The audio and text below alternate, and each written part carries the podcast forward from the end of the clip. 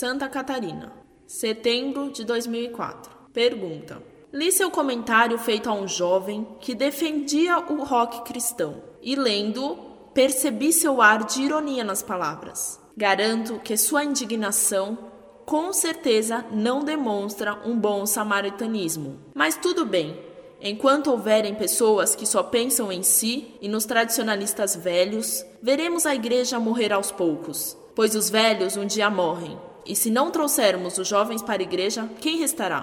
Por experiência própria e com testemunhos de muitos, lhe garanto que, pela graça de Deus, muitos e muitos roqueiros puderam se converter pois encontraram na igreja uma opção para o seu gosto musical e hoje tornaram-se roqueiros de Cristo. Também sou ministro da música. E se não conheces o que é um mistério de música, deverias se aprofundar mais na renovação carismática.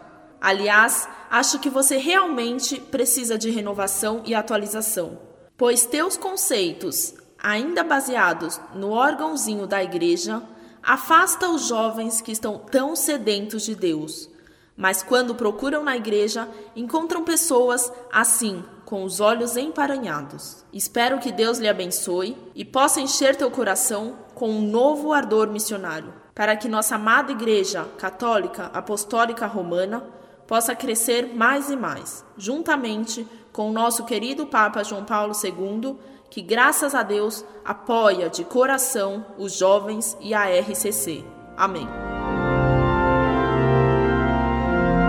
Prezado Salve Maria. Meu caro, rock cristão não existe. E você nem sabe o que significa conversão. Conversão é mudança total de vida. Quando São Remi batizou Clovis, o rei dos francos, ordenou-lhe: abaixa a cabeça, sicambro altivo, queima o que adoraste e adora o que queimavas.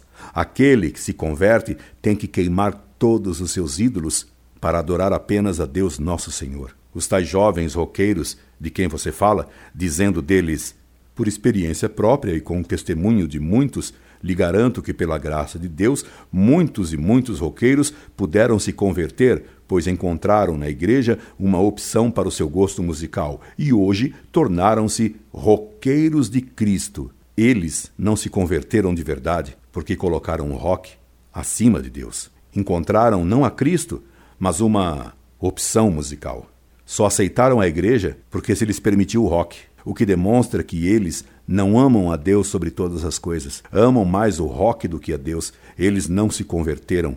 E se você está incluído nesse número, você não se converteu também. Saiba você que São Jerônimo, que vivia como monge no deserto por gostar demais de Cícero, o grande orador romano, Cristo o fez fustigar por anjos. E quando São Jerônimo disse a Nosso Senhor que era cristão, o próprio Cristo o refutou dizendo-lhe: Tu és ciceroniano e não cristão. E Cícero nada tinha de satânico nem de imoral. O que diria Cristo dos roqueiros cristãos? Você me diz ainda, sem me conhecer pessoalmente, nem a meu trabalho de apostolado de 50 anos. Garanto que sua indignação, com certeza, não demonstra um bom samaritanismo. Mas tudo bem, enquanto houverem pessoas que só pensam em si e nos tradicionalistas velhos, veremos a igreja morrer aos poucos. Pois os velhos um dia morrem, e se não trouxermos os jovens para a igreja, quem restará? Meu caro, sua frase está cheia de erros e de enganos. Em primeiro lugar, um erro teológico bem grave. A igreja nunca perecerá, porque nosso Senhor prometeu que as portas do inferno não prevalecerão contra ela. Mateus capítulo 16, versículos de 16 a 20. Segundo, você faz um juízo temerário sobre minha pessoa ao garantir que não sou bom samaritano. Como você sabe disso? É certo que não sou tão bom samaritano como deveria ser e como quereria ser, mas, pelo menos, você deveria ter percebido que me dou um trabalho razoável, atendendo e procurando socorrer a todos os que me aparecem nessa estrada de Jericó, que é a internet, feridos ou quase mortos pelo demônio da ignorância e dos preconceitos contra a igreja. E saiba, meu caro, que vivo cercado por jovens, por jovens que Deus me permitiu reconduzir da estrada de Jericó até Roma. É difícil encontrar hoje tanto jovens como na Monfort, e jovens que queimaram tudo o que adoravam antes, todos os seus ídolos, inclusive os discos de rock, para servirem a Cristo e viverem só para Deus e para a igreja. E jovens que cantam, sorriem e riem, cantam velhas canções que lhes ensinei ou que fiz para eles cantarem comigo, sorriem de felicidade, porque Deus enche seus corações e suas almas e brilha nos olhos deles. Riem do mundo moderno, de sua tola pretensão de destruir a igreja. Riem do demônio e de seus asseclas. Riem porque não têm medo. Dou-lhe, enfim, razão num ponto. Você está certo ao dizer que os jovens estão sedentos de Deus, mas não do rock. E você me fala de nosso querido Papa João Paulo II. Que significa para você o querido Papa João Paulo II?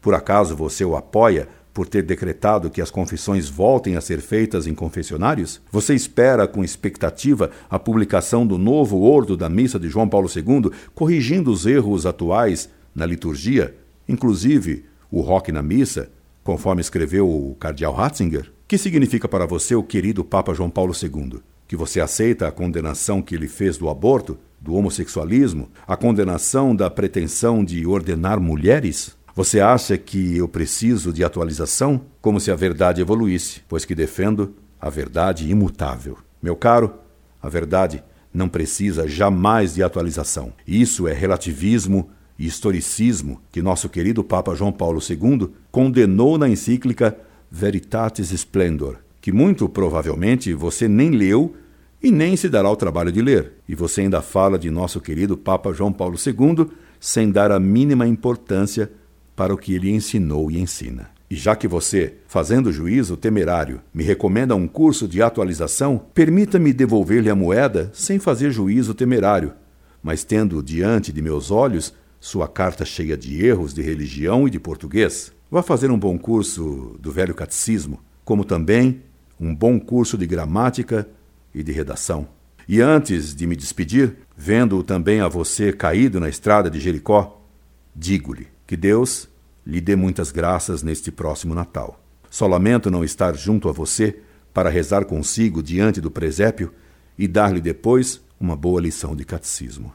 Incorde Jesus Semper, Orlando Fedeli.